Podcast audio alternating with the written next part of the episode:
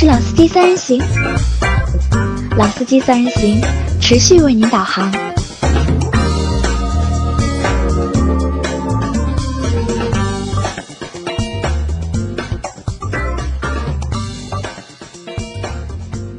大家好，欢迎来到老司机三人行，我是老倪。大家好，我是杨磊。大家好，我是阿 Q。啊，今天是老倪来主持这一档节目啊，很久没有做主持了，可能会有点生，大家见谅。那么，呃，今天我们要聊点什么呢？其实前几天在我们的老司机三人的这个群群里面啊，呃，有一个朋友说来问老倪说。老倪 Q 三怎么样？他想买 Q 三，想跟我聊一聊这个 Q 三到底怎么样用的。那 OK，我们加了私信，我们也谈了很多。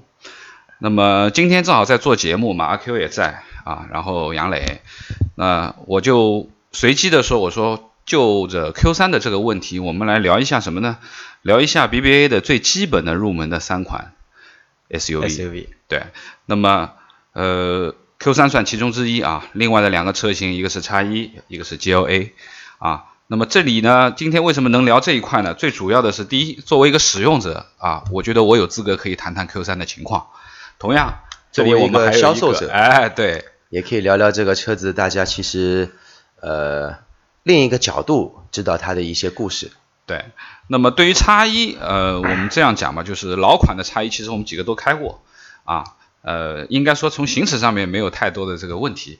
那么，但是我们今天在聊的这个叉一，是我们现在备受争论的，我们说的这个改款以后的换换平台，应该是换代了，这个不能算改款，应该算换代了。那么可以这样讲，就是说，呃，今天主要聊这三款东西啊，三款车吧。那么跟大家一起分享一下，其实我们之前也没有太多聊过这种比较类的这种谈车的问题。那么今天算开个先例，我们先聊一聊这。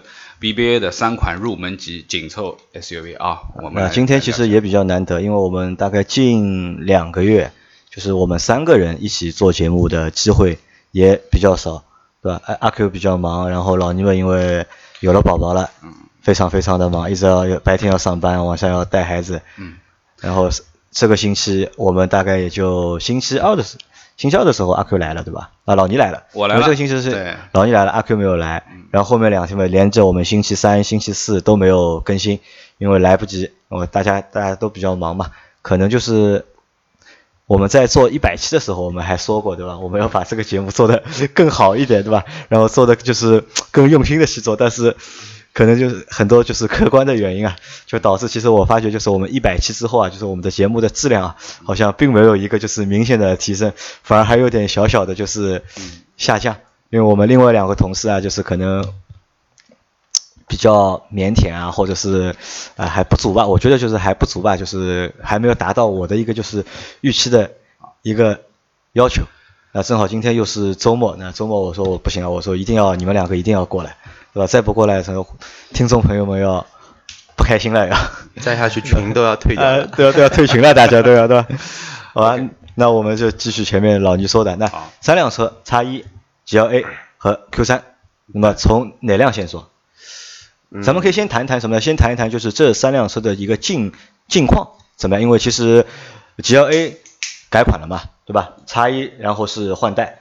但 Q 三好像还是没有，Q 三也是一个小改款，小改款，只能算只能算一个小改款，对对，小改款。那从我们从什么先说？从一个换代的先说吧。要不从换代的先说，先从叉一。叉一开始说，因为我觉得叉一它可以改了，他妈爹妈都不认识它了。啊，改的，呃，因为叉一其实近几次的改款也都是改的，就是备受争议。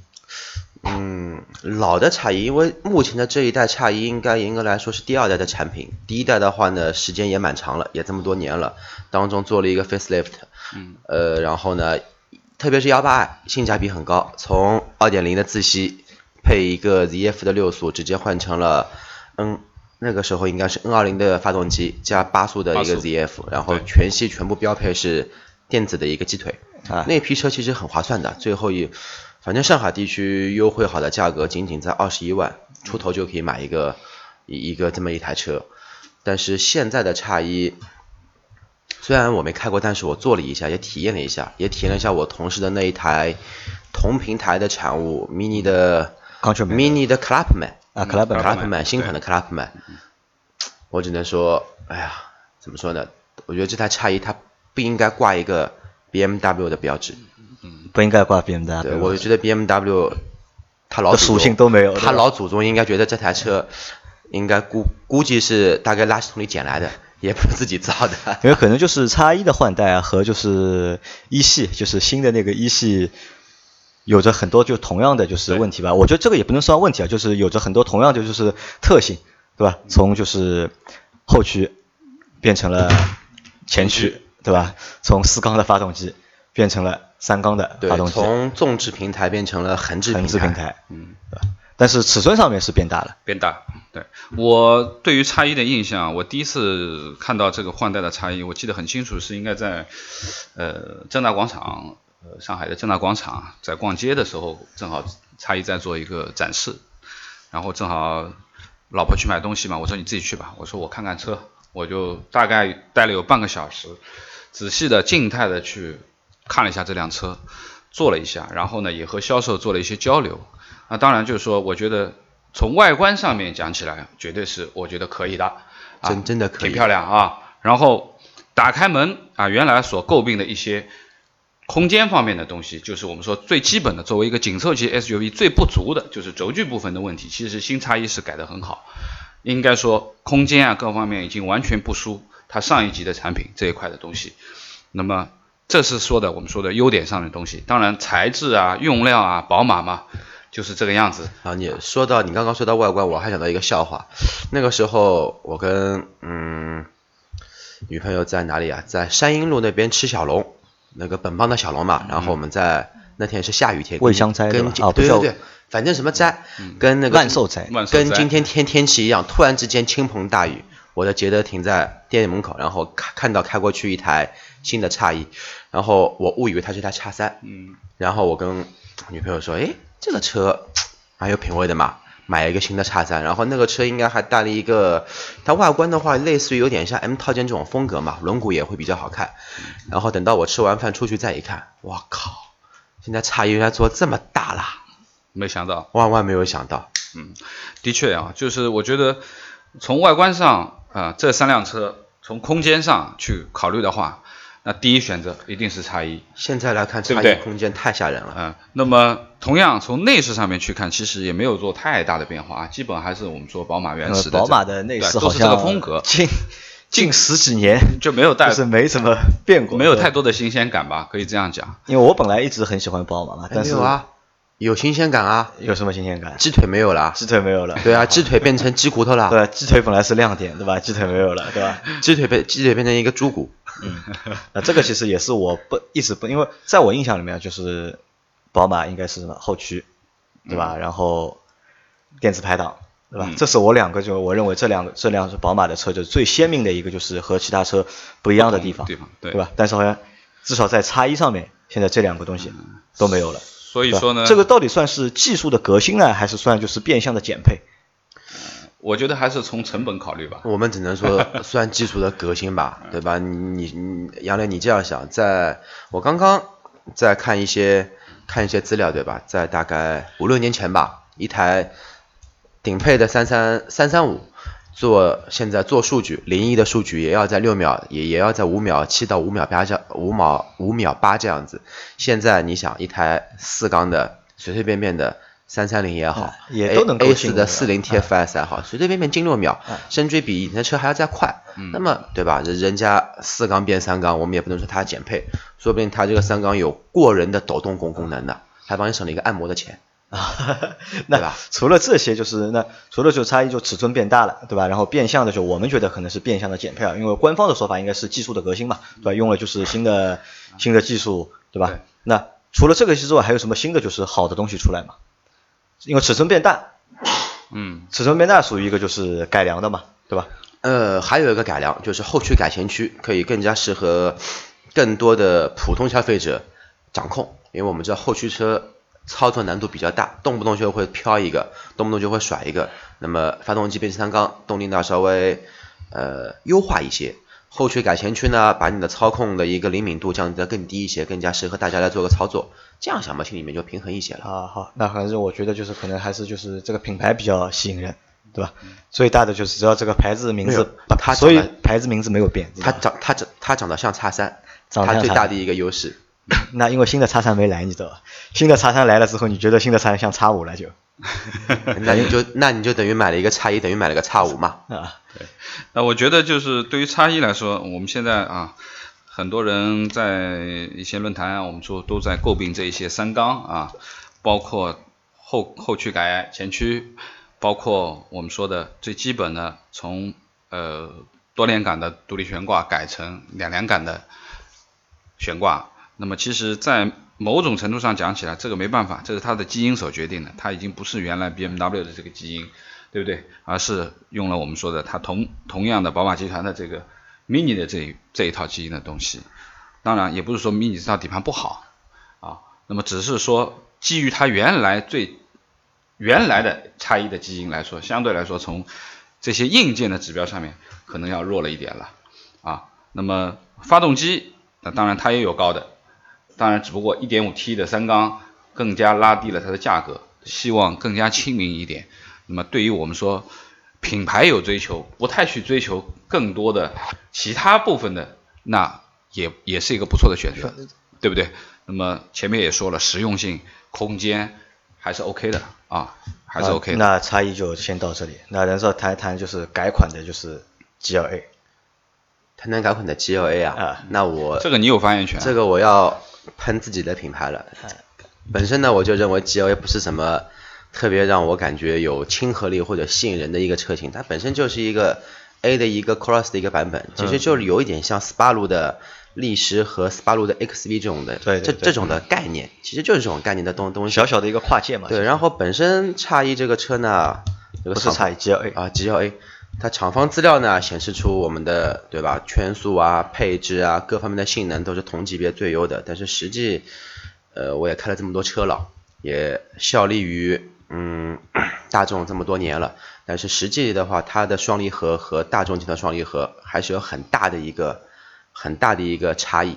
这个差异不是说技术走的方向不一样，而是实实在在的实力的一个悬殊还是挺大的，特别是在改款后的就是 GLA 和改款之前的 GLA 有什么就是明显的区别吗？本质上没区别。本质上没有区别。，对，官方的售价加了两千块钱，本质的话你就感觉这个车没任何区别，而且还减配了。减配了，哪些东西减配了？首先全系列的话呢，它奔驰奔驰叫什么呢？奔驰叫直接转向系统，就是可变转向比的对，就是可变转向比的这套系统全系被砍掉，全系砍掉。全系砍掉。之后呢，像其次像顶像二二零、二二零、二二零豪华型上面的电动后尾门也被砍掉，二六零的电动后尾门也被砍掉。其实还砍掉了一些我们看不见的一些东西啊。嗯，反正现在的 C 级车呢也开始用韩泰轮胎了。那增加了什么？增加了，增加了好东西，AMG 的风格的套，件，哎，谈不上套件，本身装饰像二六零，它也就是带 AMG 风格的套件，嗯嗯它呢把以前的氙气灯换成了 LED 大的大灯 LED，嗯，别的嘛，然后就我这个这个值也算值钱的东西啊。嗯大概吧，大概蛮值钱的。这这种现在包括就是看宝马，就是大家就是不管是换代也好，改款也好，思路可能都是就是把我们看得到的东西啊，可能变得好一点，嗯对吧？高级点。哦我看不到东西可能会把它换一换。我我我我突然想想起来，他换了个什么东西。如果听众有留意过奔驰的一个高性能车 AMG GT，、那在去年的年底还今年年头，它出来过一台 AMG 的 GTR，它的前脸呢改成像 AMG GTR 这种风格的前脸，感觉呢比较的凶悍。但实际它还是个 GLA 啊。对，其实我就像我说的一样嘛，就是改我们就是看得到的部分嘛，对吧？可能就是用户对，因为这个车的定位其实本来就是一个就是品牌的一个初级的一个产品，入门级，入门级的一个产品，对吧？可能在性能上面或者在技术上面没有必要就是把它做的过于好，或者是过于优秀，对吧？只要在外观上面，因为一个 logo，不管你是宝马的 logo 还是奔驰的 logo，logo 本身就自带一个光环，嗯，对吧？可能就很多人都是冲着这个 logo 三叉星辉嘛，有三个光环的。啊，大家都冲着这个 logo 去，然后再给你一个就是比较好看的一个颜值，可能就是就靠这个基本上就能够打动对消费者了。说了颜值，再说呃说了减配，再说空间。其实 GLA 在这个级别的优势，也不是说优势特点，它全系列呢前排座椅它都是一个看上去非常运动的一个桶型座椅，但实际呢这个座椅也不运动，实际这个座椅是很硬的一个座椅，包裹性呢一般。我胖的时候觉得它包不住我，我瘦了觉得它更加包不住我。然后现在卖的八零七、八零八版本的话呢，多了一个腿托，这一点好像是叉三跟 GLA 都有，呃 Q 三应该还没有那个腿托，就座椅有伸长嘛。这个东西呢，我觉得还是挺实用的。但是还有一点最佳诟病的就是 GLA 的空间。嗯，我身高一米八三，前排随便随便怎么样调，你的头都顶着天花板，随便怎么调都顶着。然后这一点的话，其实 Q 三跟叉一，包括老的叉一就要好很多。其次就就是同样这个价位里，这这个价位的 SUV，你要谈内饰的豪华程度，我认为啊，其实大同小异，真的大同小异。您不是说我 GLA 你买到二零的时尚型有一个真皮的仪表台，我就可以说我这个车怎么样的豪华，内饰的一些嗯做工什么的话，其实还跟它的大哥差异还是挺厉害的，而且后排空间。应该来说是最小的一款后排空间，最小的后排比 Q 三小吗？比 Q 三小，Q 三至少我坐进去头也不顶，脚能放进去。呃，GLA 如果按照我前排座椅调好，后排就什么人都坐不了。那其实按照你的这个说法，就是改款后的 GLA 和改款之前其实没有什么太大的一个差别，除了就是颜值上面有所不同。对，其实 GLA 还有一个它本身我觉得做了比较不好的两点，第一点的话呢，它的一个噪音。噪音的控制，这个噪音的控制是来自它的胎噪，胎噪非常大。第二的话呢，这个车行驶起来的话呢，它完全没有奔驰的那种厚重感，相反的话，感觉更加于接近一台日系车的跨界车。哦，我再加个第三点，就是这个双离合器真的，唉，算了，我不说了。再再说下去，估计明天上班就上不了了。那然后 G L A 说好，然后再我们再谈谈 Q 三，因为 Q 三好像没怎么就是从一二年到现在没怎么改过，呃，都是小改款，都是都是小改款，对。呃，Q 三的话，因为我我这款车因为是进口 Q 三的嘛，第一批的，一二年的年底的产品，那么呃，应该这么说吧，就是因为我们现在已经买不到进口 Q 三了，肯定都是国产 Q 三。对。但是从工艺从品质上，因为我我们自己 Q 三有一个呃车友会啊，大概有三百多辆车，然后我们也经常搞活动，经常出去，那么也有进口 Q 三，也有国产 Q 三，也有一点四的，也有两点零的，各种各样的版本都有。那我们都相互之间看过，那我觉得就是有几个区别，就是呃，包括我们群里面那位想买 Q 三的兄兄弟在问我的，那我说，呃，国产 Q 三和进口 Q 三从基本上面看是没有什么区别的啊，没有什么区别的，呃，唯一的可能略有一些区别的就是它本身的它的悬挂的调教啊，国产的更软一点，然后座椅的呃填充物啊更加软一点，因为我那辆车其实是蛮硬的啊，当然就是软有软的好处，可能你日常开的时候觉得很舒服啊，但是也有一些可能你的极限就来的比较低了。啊，特别是弯道啊，各方面你的支撑侧向的支撑肯定是不如进口 Q 三，那么但是应该也够用，应该也够用，而且呢，就是呃，我觉得有一点就是这个是我觉得对奥迪车的可能的一种好感吧，就是说你去看任何的一辆奥迪车，不管它是入门的还是豪华的车，其实你都太挑不出什么很有瑕疵的东西，就是可能在用料上面。的确，豪华的有豪华的用料的区别，但是最基本的东西，我们说，呃，这些内饰部分的东西应该是看得到很精细的这一部分，就是不管它材料用怎么样，但是最起码你是看不到任何的有毛边啊这种粗糙的地方。奥迪是绝对可以说，任何一辆，哪怕从再再再低一点的啊 A 三也好，都是可以达到这样的一个工艺的要求。那可能是。当然，现在新的 A 三也是在博山的那个新厂出，也是最新的那套平台，史上最牛的，对不对？工厂。那么同样，呃，对于呃 Q 三来说，呃，怎么样讲呢？尺寸其实很小，空间的确也不大，但是呃，如果说我们今天评的三辆车最像 SUV 的，那只有 Q 三。啊，对，这样子就是三辆车，因为这个样子最像的就是最像 SUV 就是 Q 三了。我觉得，单是样子的问题，就是说前面这两辆车可能我们真的是说作为跨界的 SUV 去去定义它，但是 Q 三是完完全全是 SUV，因为你进去坐着开车的姿势是一个 SUV 的开车的姿势，它的座位，它的就是你坐的这个角度是完全是有点像 SUV 这种居高临下的这种坐姿的，但是另外两辆车基本上还是轿车的坐姿，你是腿是往前伸的。啊对，而且严格来说，应该这么说，我记得这三台 SUV 的，呃，初代的一个诞生的时间应该是叉一、Q 三，其次是 GLA 这三个一个顺序这样来的。叉一那个时候它其实用的还是 E 九零的平台做了一个衍生的开发，其实就是一个可以这么说，旅行版的一个加高版的一个三系，只不过轴距可能说更加会像一系这么的一些小的一些车型进行的一个。呃，变化，但是在 Q 三这个时候的话，它的一个平台其实已经有很多的一个 SUV 的一个先先驱了。你像同平台的途观，零零八年国外就有了，就开始有有途观，包括别的一些车型都会有 crossover 这样的一个概念在。最后的话才是 GLA。那么我的一个观念可能说是叉一也好，GLA 也好，可能说是这两个豪华品牌针对于这一个市场市场的一个。他们角度的一个试水，他试出来这么一个可能更加接近于跨界车这么一个风格，但是到中国来，觉得中国，嗯，SUV 比较对，其实试的蛮成功的，我觉得，因为你看，就是在在中国市场，就是叉一的保有量肯定要高于一系，比一系要多，然后 GLA 的保有量也要高于就是 A 系 A 系。包括 Q 三保有量也会大于 A 三，其实一样。那 A 三就不啊，Q 三就不一样，因为 Q 三就本来就是一个就是 SUV 嘛，对对吧？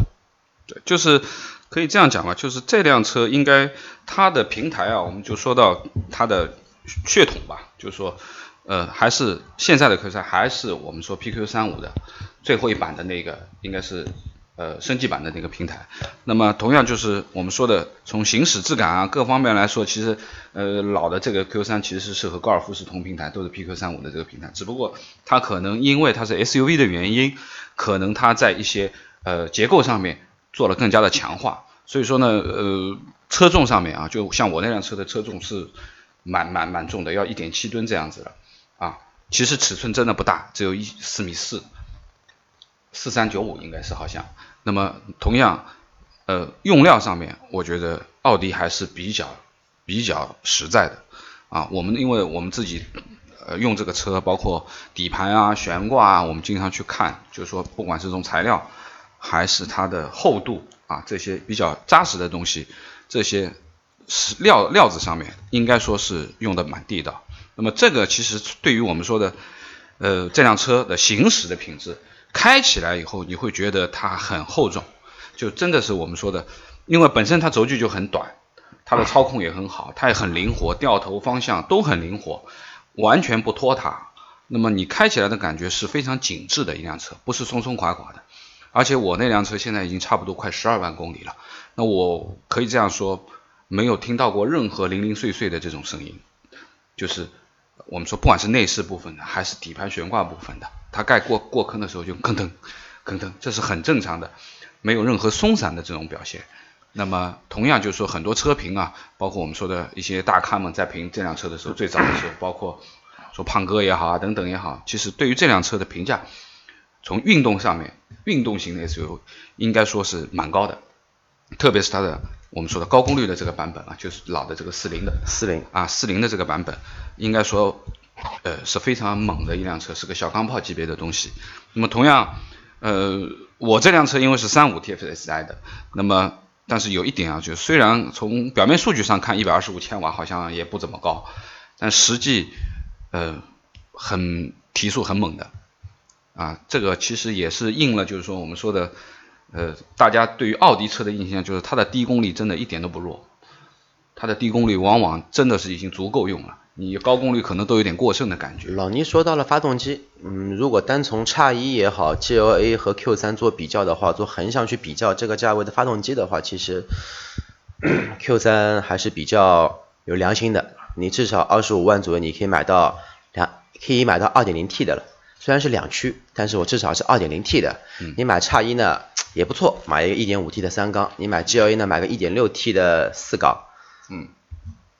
怎么样讲呢？就是说从，嗯，不好意思，从发动机上看呢，就是说我们说的 Q3 的两款嘛，1.4T 和2.0。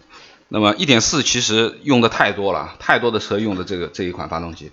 从目前看，第三代的这个 EA211 的这个发动机，原来有很多的诟病啊，烧机油啊等等。现在啊，我朋友三月份刚刚买了一辆 A3，也是这个发动机啊，1.4T 的。那么应该说不错，这个情况已经有所改善。那么包括我们说的现在新的 2.0T 也是第三代的 EA888，它已经也是我们讲的混合喷射的啊。已经改了，那么烧机油的这个现象已经有，好像最近也没有太大的这种这种声音，不像原来好像一直在说奥迪车烧机油啊等等。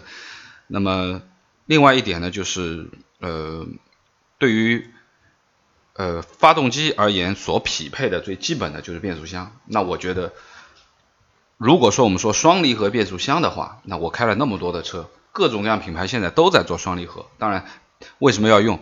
我想大家都很清楚。相对成本低嘛，便宜啊，用 AT 肯定要贵的，成本要高得多。那么如果说双离合有很多很多毛病的话，这是没有办法避免的毛病，就是我们说的低速蠕行的这种顿挫、闯动啊，这种不太和谐的东西。但是应该说，我开过这么多双离合品牌的呃这些品牌的双离合车，大众的双离合还是调教的最好的。相对来说，大众跟奥迪一家人，应该是这样讲吧？应该大众也不错吧？应该是可以这么说，就是从其实双离合最主要的东西啊，我认为并不是它这个几档的问题，而是它的这个变速箱的控制模块的调教，完全的它的计算方法，它的这些调教是能够匹配的很好，不让你有太多的这种闯动。那我觉得大众最牛的东西可能就是这个东西。对，在这一块，因为我也开过不少。大众也好，包括呃现在做的奔驰也好，包括之前克鲁兹通用的双离合器，甚至于说菲亚特的双离合器，都开过，应该怎么说也不少于个几千公里。呃，大众更别说了，奔驰也别说了，一直在开。嗯，可能说真的，双离合器这一块的技术储备，我觉得没有任何品牌目前来说可以跟大众去没错对抗，而且这个完全代差可以差了超过两代以上。对。应该这样讲，就是如果你让我说这辆车的使用啊，我这个十几万公里开下来了，呃，这个变速箱，当然我这个变速箱和国产的有点区别，我这个是 DQ 五百的型号，第一批的，现在可能是三八零，呵，三八零也蛮好了，三八零也不错，总归比二五，总归比两百两百好。那么应该这样说，就是它的效率，它的换挡的速度啊，非常的好。那么在正常的提速情况下面，你基本感觉不到换任何的换挡的这种感觉都不会有，啊，都不太会有。那么，但是长时间的堵车如行啊，它就给你颜色看了，肯定是有顿挫的。这个顿挫的档位基本是在三档、两档这样来回的这样错，有的，这个是必然有的。如果你要真的选择这个车的话，你得想明白，你这个地方是不是够堵车，会不会碰到这样的问题。啊，好了，那我们前面就是大家谈了一下，就是叉一 GLA 和 Q 三之间的一些就是区别，或者是他们改款前和改款后的一些就是差异的点。那我们可能就是最后一部分嘛，我们要谈一谈什么呢？谈一谈就是如果给我们给用户做一些就是选择的建议的话，就在这三辆车里面选，那我们可以给一些什么建议？就是选车的一个可能说顺位啊，也不也不一定是选车的顺位，因为其实。因为可能大家在挑的时候，用这个级别嘛，就是这三个牌牌子，对吧？可能大家都会把这三辆车作为一个就是去比较嘛，竞品去做相相相比较。那我的建议是什么呢？就是我的建议是我们给大家一些就是选这些车的一些建议。那比如说 G L A，那我说 G L A，G L A 是什么呢？我建议呢就是很多就是女孩子，那么可以选择 G L A，因为 G L A 的样子就是你说它比那个。A 系对吧？比 A 系稍微就是大一点，稍微高一点对吧？然后呢，比就是 SUV 呢又稍微就是又不一样一点，又更柔一点啊，更秀气点。可能我觉得 GLA 更适合就是女孩子嗯去做选择，因为我在马路上看到就开 GLA 的女孩子非常多，好像还没怎么看到过男孩子开 GLA。可能也都是百分之九十都是女性，都是女性，男性买这个车的比例非常非常的少。因为我觉得这辆车比较适合女孩子，对吧？如果你觉得就是 A 级车比。比较嫌它太小，对吧？或者过于平庸的话，然后你又不喜欢 C 级也不喜欢 B 级的话，那我觉得可以考虑就是选择一辆就是 GLA。对于女孩子来说，我觉得还是一个比较合适的，对吧？那 Q 三呢？老倪，你说你建议就是哪些用户去购买 Q 三？呃，我觉得 Q 三呢，本身这辆车的定位就是属于年轻化的一辆车啊，因为我们讲的奥迪原来给人家的感觉就是老、稳重、老，对不对？很多原来还是官车的这个代表，对吧？但是说实话，从 Q 三出来以后，我在它身上看不到任何老气的东西，真的是一个非常时髦的小东西，因为车很小，很紧致。那么应该说是。而且我去看啊，就是我们自己车友会里面有这么多男男女女，女孩子用的也有啊，男孩子用的也有。那么这个差距只是在车子颜色的选择上面做一些标定，我们去区分它男女。但实际的使用当中啊，如果说你不是太在意空间上面，后排座位啊或怎么样，只是一个呃小两口、年轻人，或者说是哪怕是三口之家，你带个孩子什么。那我觉得也足够用了啊，足够用了。那么呃，应该说呃，从驾驶从最基本的好看的程度来说，那我觉得也是一个不错的一个选择吧。啊，当然呃，我我觉得我这个年龄已经属于买买 Q 三买的岁数算大的了啊，算大的。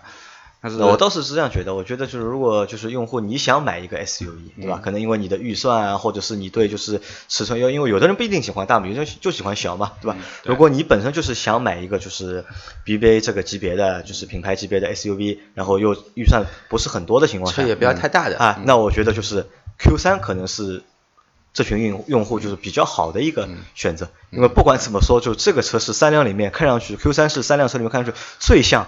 SUV 的呃，可以这样说，对，因为其他两辆我不觉得他们像 SUV。另外呢，就是呃呃，当然就是现在选选 Q 三肯定要比我那个时候要好多了，因为我那时候真的太贵。当然，一个是进口的原因，第二个呢，最主要的是现在国产的以后其实价格下来了很多，差不多。我刚刚看了一下，2.0T 的顶。呃，基本上是也是四零 TFSI 运动型的话，优惠好的话，优惠好应该三十三万不用。好了，都是二开头的。啊，那好了，都是二开头，都是二开头。我那辆车三十几万。三五 TFSI Quattro 四驱的话，应该是在二十六多一点，二十六七。呃，应该是蛮实惠的啊，就是当时的时候，其实我那个时候三十几万的那个价格是可以选 Q 五的，可以选就是。哎，不是不是乞丐版那款，舒适型还是技呃技技技术上面技术型技术型，我是可以选到的，但是我当时没有选 Q 五，就是一个是我觉得它可能时间太长了，可能马上要换代，第二个就是我觉得呃太大也没有太多的意义。那我还是选一个进口吧，因为可能那时候还是国产 Q 五嘛。那我觉得相对还比较相信进口车一点，那我就选了它。同样的价位，但是现在就像你前面说的，已经顶配的话也已经跌近三十万以内的这个价格的话，那觉得我觉得还是 OK 的。何况。奥迪现在优惠都蛮大的啊，证明老倪前几年消费能力还是非常 OK 的。呃，但是你从我买这辆车，你就能看出来我是什么样的人啊？